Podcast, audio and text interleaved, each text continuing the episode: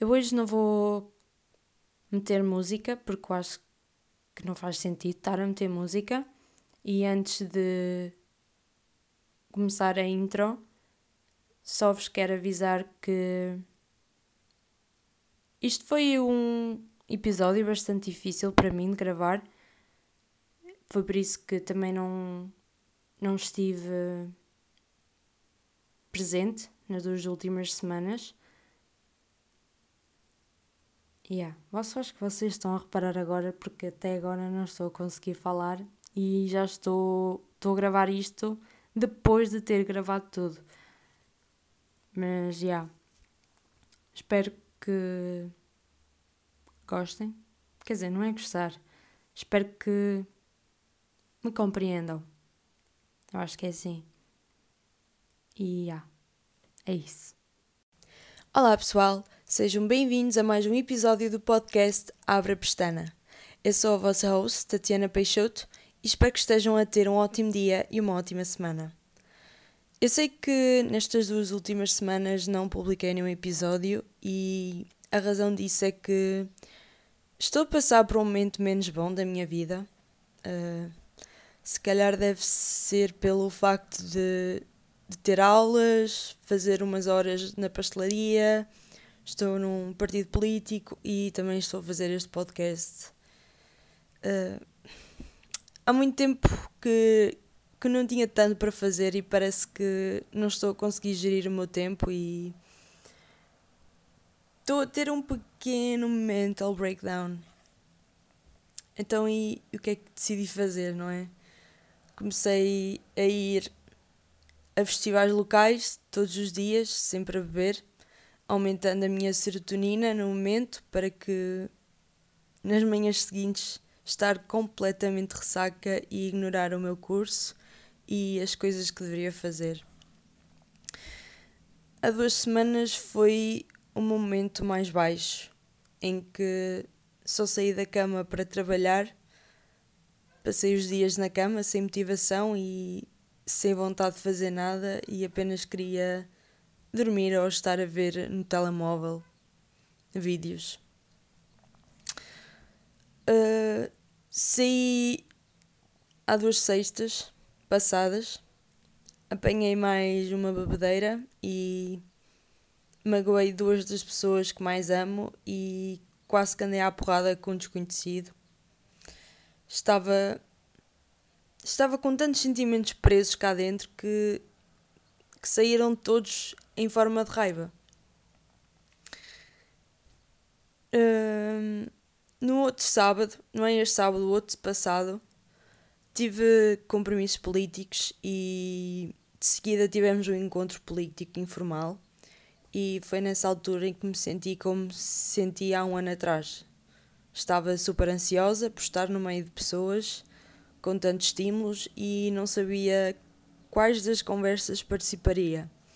Sentia-me ali completamente sozinha e ouvir o meu coração a bater cada vez mais rápido e o peito a arder foi bastante assustador e, e não queria estar a passar por um ataque de, por um ataque de pânico. Felizmente disse ao meu namorado que, que não estava a sentir bem, ele pegou e fomos embora para, para a minha casa. Portanto, consegui controlar-me e não tive um ataque de pânico. Também no domingo passado eu hoje fim de semana até tive um fim de semana assim mais chill, mas no domingo passado também quase que. Não, estava mesmo à beira de ter um ataque de pânico. Não sei porquê, se calhar foi porque trabalhei sexta e sábado, 8 horas, e aquilo foi sempre a mexer, sempre a mexer. E na sexta fui ainda sair com as dores de corpo que eu tinha. Depois no sábado fui trabalhar por acaso não estava de ressaca, mas fui trabalhar, estava super esgotada e fui trabalhar. E no domingo acordei cedo para fazer compras e depois passei o dia na piscina. E eu, quando estou na piscina, gosto bem de estar a nadar, parece tipo uma sereia. Então, yeah, o meu corpo estava tão exausto que no domingo, do nada, estava a descansar e quase tive um ataque de pânico. E eu antigamente tinha uns comprimidos SOS, caso que tivesse um ataque de pânico, não é? Para tomar. Mas como eu já não tenho, eu felizmente tenho um óleo de CBD, então tomei aquilo. É horrível, sabe super mal, e mas ao menos consegui ultrapassar o ataque de pânico. E depois disso fui dormir logo. Foi, acho que fui dormir eram para aí 10 ou 9. Estava super cansada. E eu já não tenho um ataque de pânico desde dezembro. Portanto, estou muito orgulhosa de mim mesma por estar a evoluir.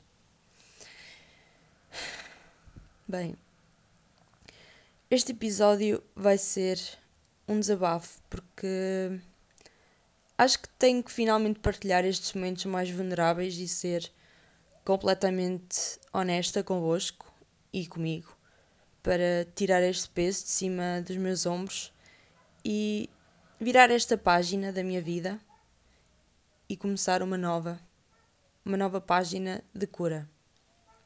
Portanto, aviso-vos desde já que este episódio pode conter linguagem e conteúdo gráfico e não sei se vou fazer este episódio em duas partes para não estar a, a ser muito maçudo.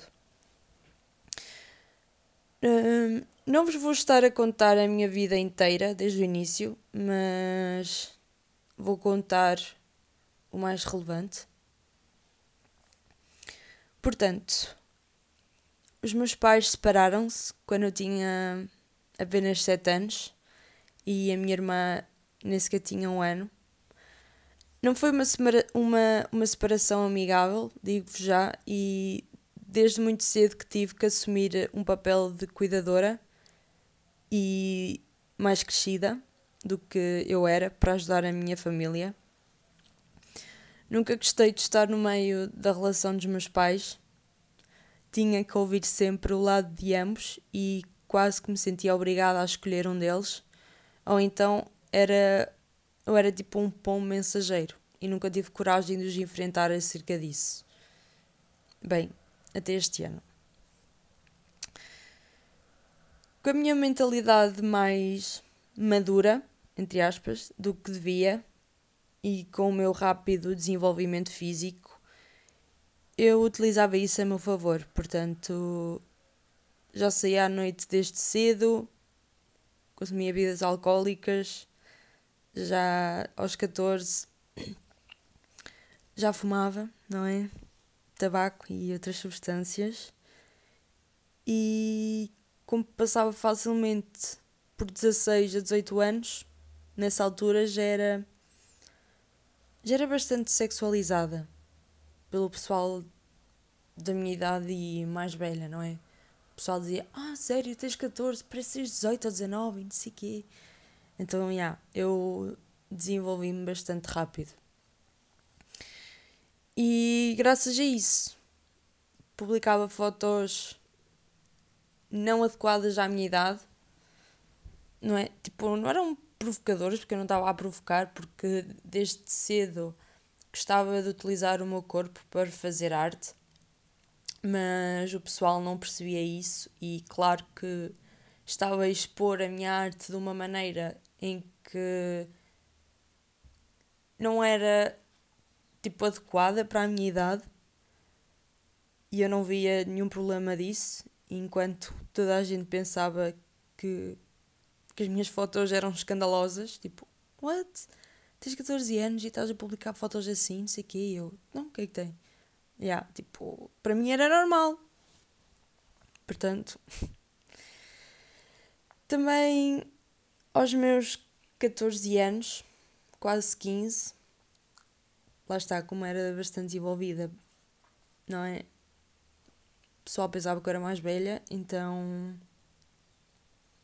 perdi a minha flor. yeah. Com um rapaz que eu pensava que ele era o amor da minha vida e ignorei os red flags que tínhamos, que era 4 anos de diferença. E adivinhem só, ele acabou comigo, passado um mês. Passei meses a chorar ia stalkeá-lo porque senti-me usada e brincou com o meu pequenino coração. Mas já, hoje em dia somos amigos e está tudo bem. Após tantos anos conversámos sobre o assunto e ele admitiu que foi um piso. Mas já, na altura pensava que ele era o amor da minha vida e não sei quê. Adiante. Nessa altura foi quando entrei também na Jobra, ou seja, era uma universidade em forma de secundário. Nessa altura foi quando entrei na Jobra, ou seja, uma universidade em forma de secundário, porque grande parte do pessoal morava lá, incluindo eu. Portanto, uma, entre o meu décimo até início do décimo segundo, baseava-se em aulas, uh, combinado com festas caseiras, fumar, beber e pensar que todos os gajos que andava, que andei, gostavam realmente de mim e afinal partiam o meu pequenino coração. em relação a rapazes, eu fui a pessoa mais ingênua do mundo e a pessoa a pior pessoa do mundo porque nem todos estavam solteiros e eu só via o lado eu quanto a rapazes era tipo se eles me davam atenção e falavam comigo e diziam cenas carinhosas e não sei quê eu caía logo. Não sei, tipo. Eu acho que tem a ver com daddy issues, não é? Acho.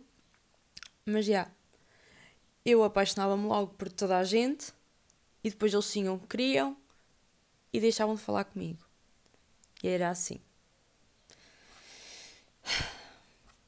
Uma coisa que, que não referi é que, desde que me lembro, que quase todas as noites sonhava sempre com a morte, mais especificamente da minha própria morte.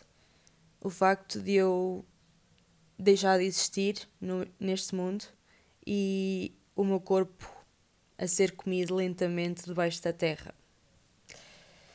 No meu décimo primeiro ano, eu tentei falar com o meu professor de psicologia sobre isso e ele disse que iria falar com a psicóloga da escola, mas nada foi feito. Nós já vamos voltar para aí, mas nas minhas férias de verão, entre o décimo primeiro para o décimo segundo, tive o meu primeiro ataque de pânico. E foi durante, foi durante a noite, na praia da Barra. Estava pronto, estava a fumar, não é? Coisas ilícitas, com um amigo meu e de repente parecia que conseguia controlar cada músculo e cada órgão do meu corpo. E depois olhei para o mar e só pensava que nada que estava a acontecer naquele momento era real. Então só conseguia ouvir o meu coração a começar a bater super rápido e o meu corpo a tremer. Pedi para voltar para casa. Na altura, o meu pai tinha alugado um apartamento perto da praia para o verão, porque ele mora em Inglaterra com, com a mulher dele. Adiante. Cheguei a casa, só queria estar em completo silêncio e com as luzes totalmente apagadas depois de tantas tentativas de tentar voltar ao normal, acordei toda a gente a gritar que precisava de ir para o hospital. Eu só gritava: chame 112, chame 112, chame 112. E yeah. E, e fui para o hospital. Deram-me um comprimido e fiquei mais calma. E o meu pai descobriu que tinha fumado cenas. E foi por isso que eu estava assim. Mas já. Yeah, isso foi o início do, dos meus ataques de pânico. Também foram associados a isso, mas a partir daí comecei também a ter ataques de pânico sem ter fumado nada, porque depois eu deixei. No início do meu 12 ano ainda fumava e tinha sempre ataques de pânico, mas pensava que eram bad trips, portanto fiz o mais correto, que foi deixar de fumar. No meu 12 ano tive que realizar uh, a minha prova de aptidão profissional, uh, ou PAP, né? E o que era? Basicamente tive que montar uma peça de teatro com a duração de 20 minutos no máximo. Tive que escrever o relatório da PAP e no dia de apresentar a peça ao público e aos jurados tive que a defender e responder a perguntas feitas pelos jurados. E eu, quando soube que duas das minhas melhores amigas tinham juntado para fazer a PAP e não me convidaram, fiquei super triste e desmotivada. Mas pronto, decidi fazer sozinha. Portanto, eu pensei logo: go big or go home.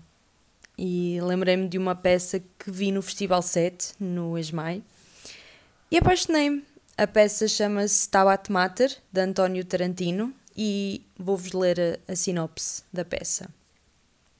Stabat Mater. Maria, à procura do filho desaparecido, acaba por sucumbir. Ex-prostituta, mergulhada na miséria, sozinha, resignada e cheia de ódio contra a sociedade. O texto é uma longa afabulação não narrativa onde, a partir da imagem marginalizada, mas vibrante das figuras de fé e do mito e da linguagem de rua dos imigrantes, que mistura os dialectos, com efeitos de verdades e comicidades irresistíveis. Sobressai a heresia própria da vida e de que e de uma dor que não serve nem salva, e da história que impiedosamente repete seu ciclo sem evoluir. É uma peça muito boa, mas bastante complexa, tão complexa que não sabia por onde pegar e encurtar para que fizesse sentido. Portanto, utilizei partes do texto e criei uma história à minha maneira e vou-vos ler a minha sinopse. Vidum, eu, o nome da minha peça chamava-se Vidum, que é viúva em latim. Vidum é uma adaptação do texto original Stabat Mater de António Tarantino, que nos remete para um monólogo dito por Maria, uma mulher que sofreu imenso ao longo da sua vida e ganhou traumas psicológicos graves, levando-a à loucura.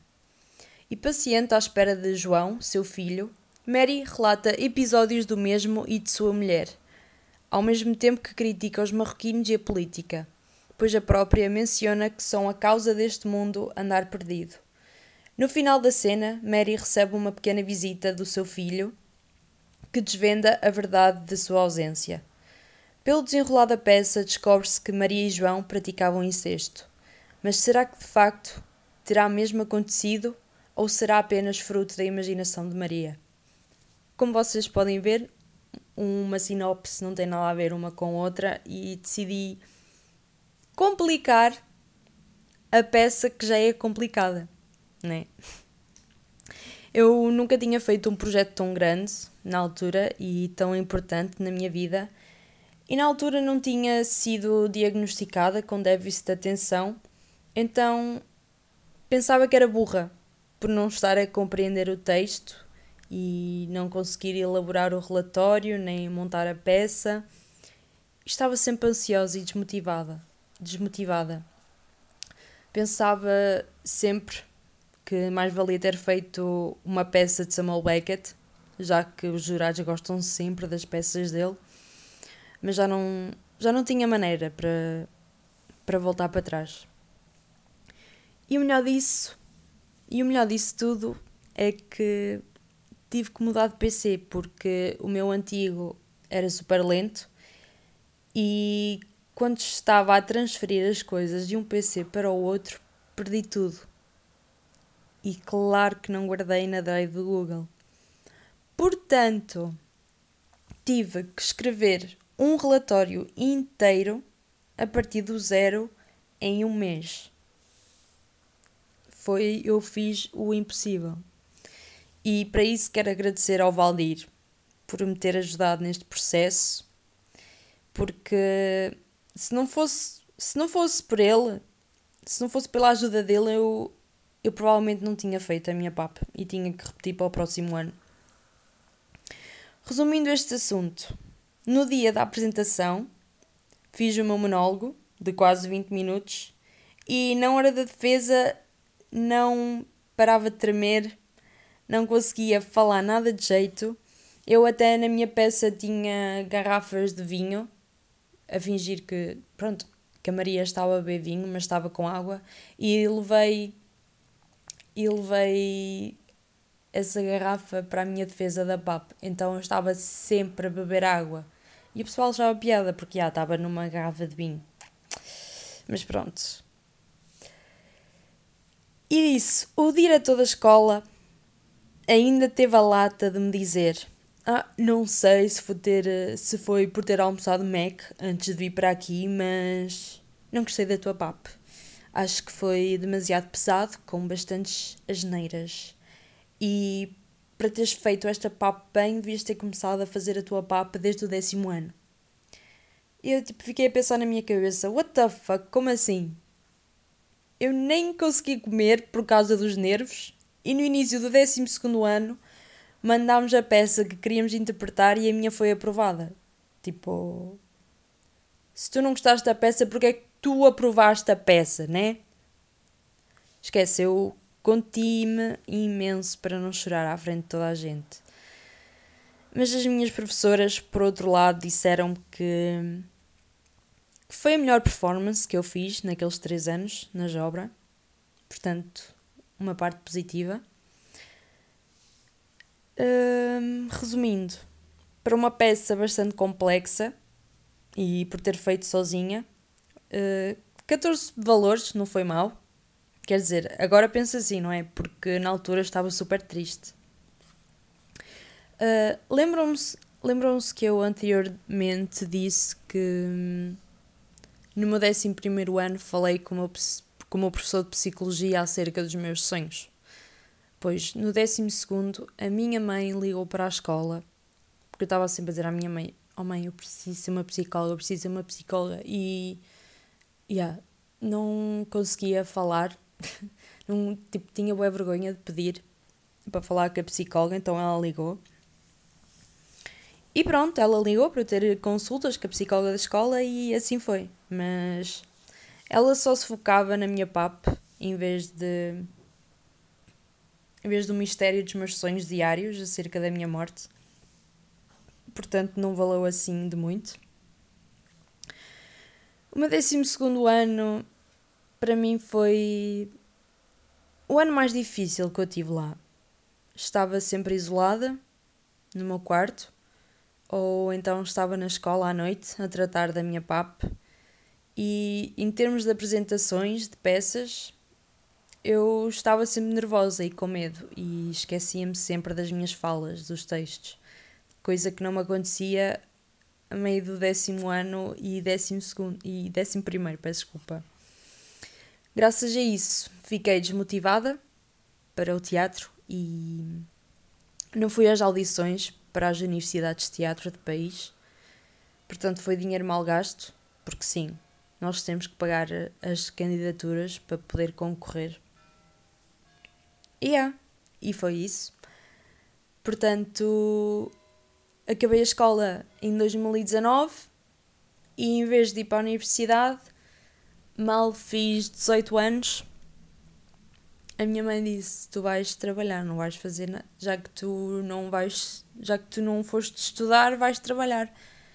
E já, ela meteu-me a trabalhar ao pé dela no Pingo Doce.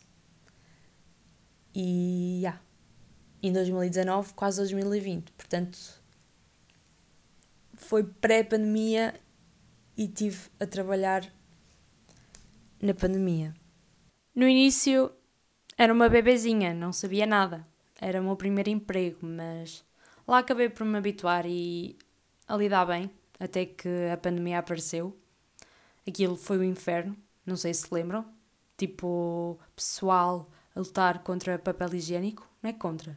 É quem é que ficava com papel higiênico, porque depois não tínhamos papel higiênico e isso foi bem estúpido e foi horrível para nós. E nós, sendo um supermercado, não podíamos fechar, ir para casa de isolamento. Então, já, yeah, foi horrível passar por pessoal assim e não poder ir para casa. Quer dizer, nós podíamos ir para casa porque havia uma parte em que metade da equipa trabalhava duas semanas e a outra ficava em casa e depois era rotativo. Mas mesmo assim foi exaustivo. Ainda mais com as pessoas estavam super com medo da pandemia e obrigavam-nos a desinfetar sempre. Claro que nós desinfetávamos sempre, mas depois havia aquelas cenas da porta, o pessoal todo a lutar, ah, eu tenho prioridade e não sei o quê. Depois havia ué, ué, descontrolo. Só de me lembrar nisso, esquece. Também esqueci-me de dizer que momentos depois de ter entrado no Pingo Doce também estava a trabalhar num café, bar, perto de lá, mas com a pandemia deixei de trabalhar lá. O Covid afetou-nos a todos e, como é óbvio, também foi nessa altura em que o pessoal fazia coisas novas. No meu caso, foi ter pintado o cabelo azul. Imaginem, eu, na caixa do supermercado, com um cabelo bastante chamativo, havia pessoas que gostavam, outras que não gostavam, e depois havia aqueles típicos pisos que recusavam de ir à minha caixa só por ter o cabelo azul. Eles iam tipo: Tens o cabelo do Porto, portanto não vou para aí, Benfica é que é o melhor. Tipo, the fuck, estás a passar? Mas pronto. Com a falta de pessoal, tive hum, que fazer uh, horários novos e também tive que ir para a reposição, portanto fazia horários como 4 da manhã até à 1, fazia das 6 da manhã até às 2 ou 3, já não me lembro. E por volta do Natal fazia o turno das 9 da noite às 6 da manhã. E isso trocou-me bastante os sons todos. Então, o que é que fazia na altura? Naquela altura foi quando abriu os cafés até à uma e eu ia para o meu antigo trabalho beber para ter sono, para depois dormir, acordar, para ir trabalhar às nove da noite outra vez. Em dezembro, ainda, ainda me lembro do dia. Foi no dia 26 de dezembro de 2020. Nesse dia até tinha estado a trabalhar das quatro até à uma. À noite estava estava à espera de um gajo que andava no café onde eu tinha trabalhado, mas ele nunca chegou a aparecer, nem avisou nada. Então eu, bué triste, liguei para o Valdir e ele disse para eu ir ter com ele a outro café da zona. E lá fui eu, sem vontade nenhuma, e disto. Ele disse que estava a haver uma festa caseira e que era para nós irmos. Ele dizia, anda lá, vai. Eu tipo, não, não me apetece mesmo, só quero ir para casa chorar. Mas já, por um lado agradeço ao Valdir por eh, por me ter convencido a ir. Fomos para lá, estavam pessoas de grupos diferentes à toa, mas foi uma noite divertida. Bebemos e dançámos, e ao mesmo tempo estava toda triste. Estava a falar com o outro, né? Por mensagem, e estava-me a dar na cabeça por ter ido a uma festa na, naquela altura da pandemia e que estava a ser imatura e que já devia comportar-me como uma adulta. E eu pensei: eu tenho 19 anos, ainda tenho tempo para fazer merda ele é que devia ter mais responsabilidades, porque ele já tem quase 30 anos, né? Então, já, caguei nele, fui-me divertir. E numa parte da noite, o pessoal estava a dançar todo, aos pares, e eu não tinha nenhum. E também reparei que estava, que estava um gajo sempre a olhar para mim, a noite inteira. Assim, eu já não me lembro muito bem como é que aconteceu, se foi ele a ir ter comigo ou eu a ir ter com ele, mas começámos a falar e ele disse assim: Ah, lembras quando gostavas de mim, quando tinhas 12 anos? E eu, tipo, claro, eu era obcecada por ti, até escrevi MTJ com o corretor na parte da, da parede dos namorados da escola. Ou tipo, uma cena assim, já não me lembro, não é? Mas lembro-me também que da cerveja dele está congelada e eu pegar nela e meter no meio das mamas para descongelar. E tipo, eu fiz isso na maneira mais ingênua e inocente possível. Tipo, pá, está-se bem, está tá congelada, eu descongelo. Ainda por cima eu estava com uma camisola de gola alta, super quente, e tipo, as, há cenas que eu faço que o pessoal pensa que eu estou tipo a provocar, mas eu estou a fazer isto tipo na minha inocência. Pá, não sei. Mas pronto. Fiz isso, resultou. E a partir daí tivemos a noite toda a conversar e a dar uns beijinhos. Vou ser honesta, eh, eu no início não queria ter nada com ele por causa de todas as minhas relações anteriores e estava insegura e com medo. Mas pronto, lá me conquistou o meu coração e a minha Tatiana de 12 anos ficou aos berros porque ele era o amor da minha vida na altura. E a partir daí que começou o melhor e o pior momento da minha vida.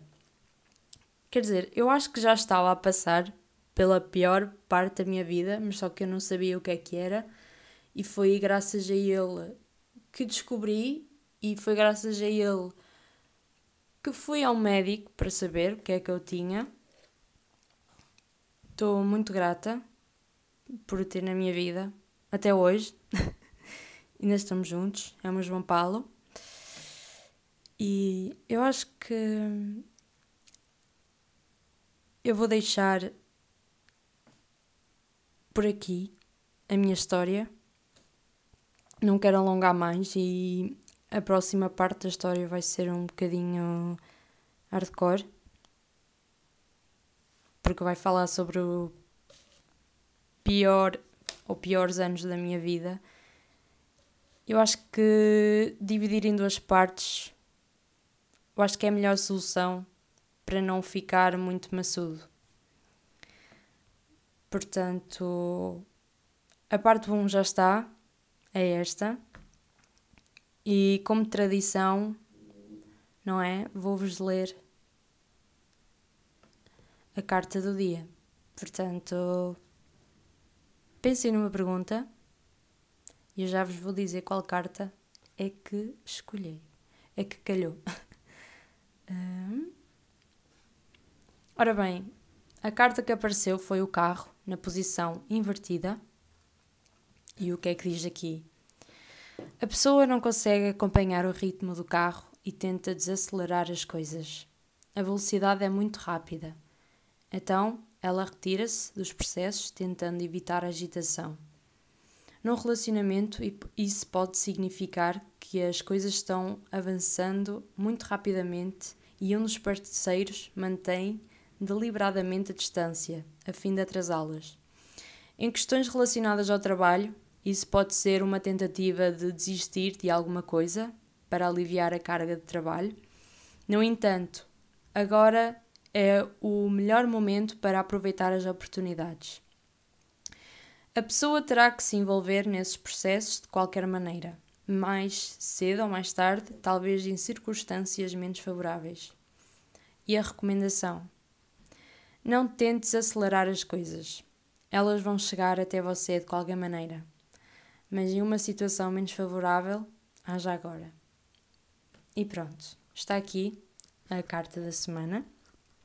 Antes de terminar, quero fazer um anúncio no dia 27, ou seja, amanhã, à meia-noite, os Youngblood vão lançar um novo EP chamado Stock 38.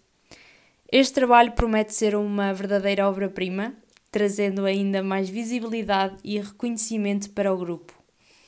Eles são verdadeiros artistas e pessoas super top, onde transportam hip hop em forma de arte tenho a certeza de que juntos podemos ajudar os Youngblood a abanar a tuga e alcançar o sucesso que eles merecem. Portanto, não se esqueçam, à meia-noite o EP deles vai sair com os videoclipes. Quero ver se vocês descobrem em qual dos videoclipes eu apareço. Vou deixar o link deles na descrição do episódio para vocês explorarem o conteúdo deles e para que estejam preparados para ver o EP? Pronto. Hum, adiante. Este episódio ainda é um tema sensível para mim. Nem sabia como é que iria começar, nem como iria acabar. E o próximo, o próximo ainda vai ser mais sensível. Portanto, só vos peço que tenham paciência e que não sejam mauzinhos comigo. Obrigada por terem chegado até aqui e prometo que na próxima quarta-feira, às seis e meia, estarei aqui com a segunda parte do episódio. Portanto, tchau, tchau. Um beijo da vossa Tatiana Peixoto.